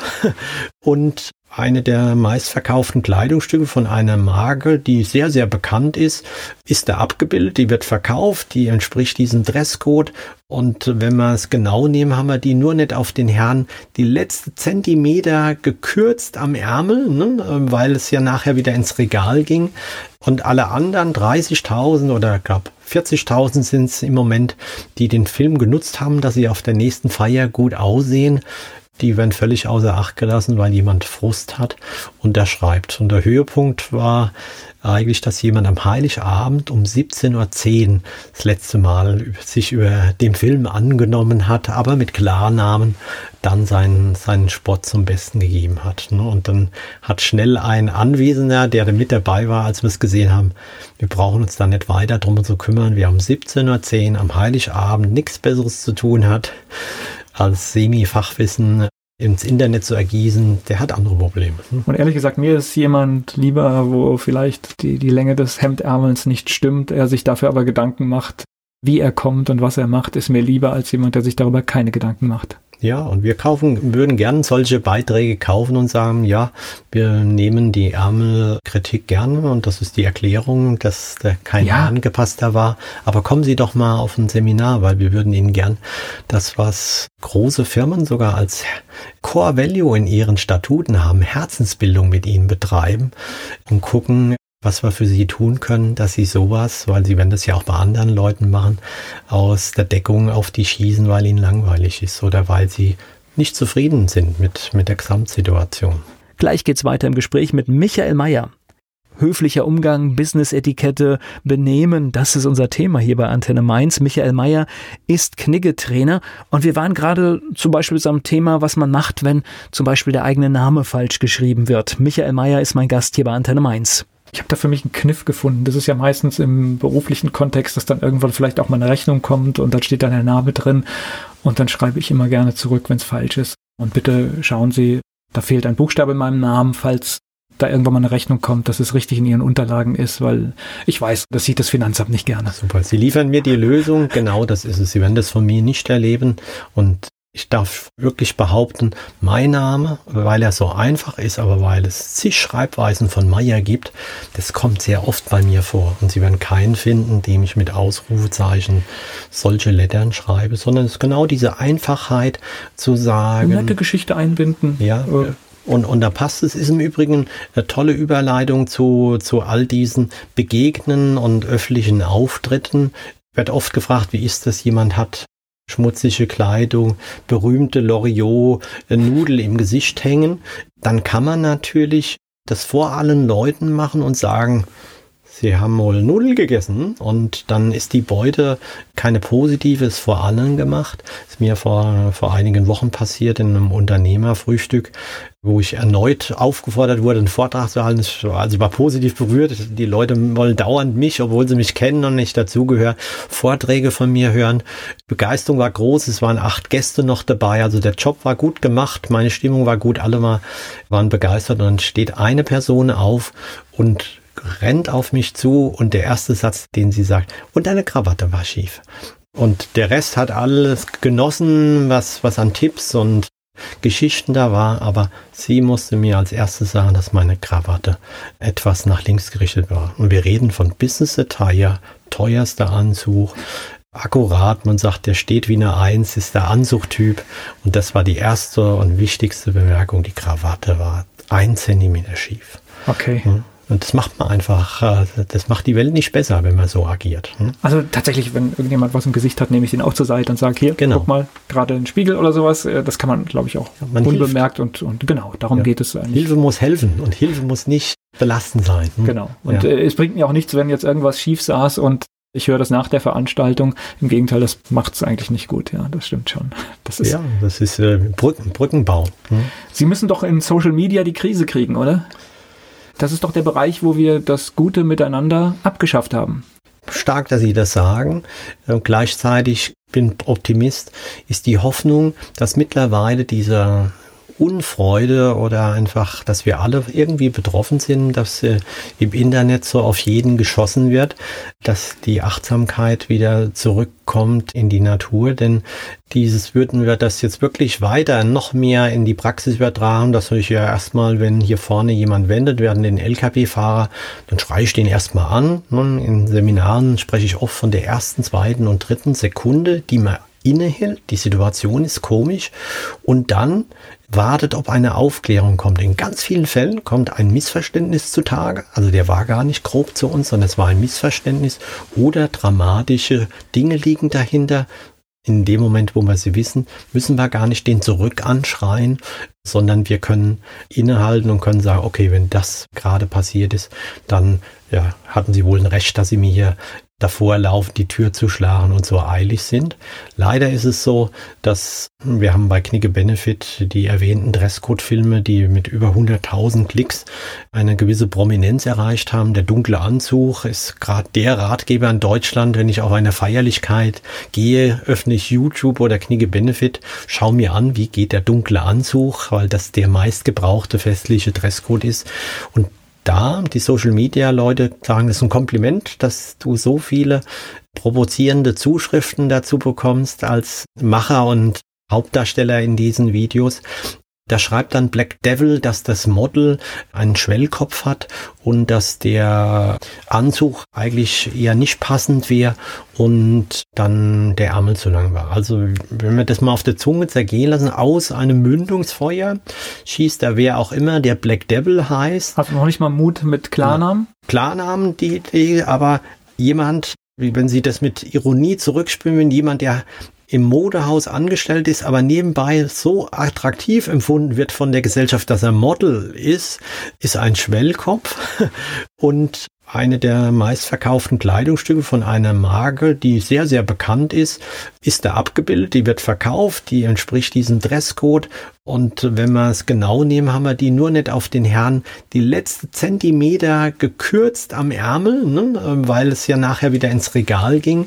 Und alle anderen 30.000 oder glaube 40.000 sind es im Moment, die den Film genutzt haben, dass sie auf der nächsten Feier gut aussehen die werden völlig außer Acht gelassen, weil jemand Frust hat und der schreibt. Und der Höhepunkt war eigentlich, dass jemand am Heiligabend um 17.10 Uhr das letzte Mal sich über den Film angenommen hat, aber mit Klarnamen dann seinen, seinen Sport zum Besten gegeben hat. Ne? Und dann hat schnell ein Anwesender, der mit dabei war, als wir es gesehen haben, wir brauchen uns da nicht weiter drum zu kümmern. Wir haben 17.10 Uhr am Heiligabend nichts Besseres zu tun hat, als Semi-Fachwissen ins Internet zu ergießen, der hat andere Probleme. Hm? Und ehrlich gesagt, mir ist jemand lieber, wo vielleicht die, die Länge des Hemdärmels nicht stimmt, er sich dafür aber Gedanken macht, wie er kommt und was er macht, ist mir lieber als jemand, der sich darüber keine Gedanken macht. Ja, und wir kaufen, würden gern solche Beiträge kaufen und sagen, ja, wir nehmen die Ärmelkritik gerne und das ist die Erklärung, dass da kein ja. angepasster war.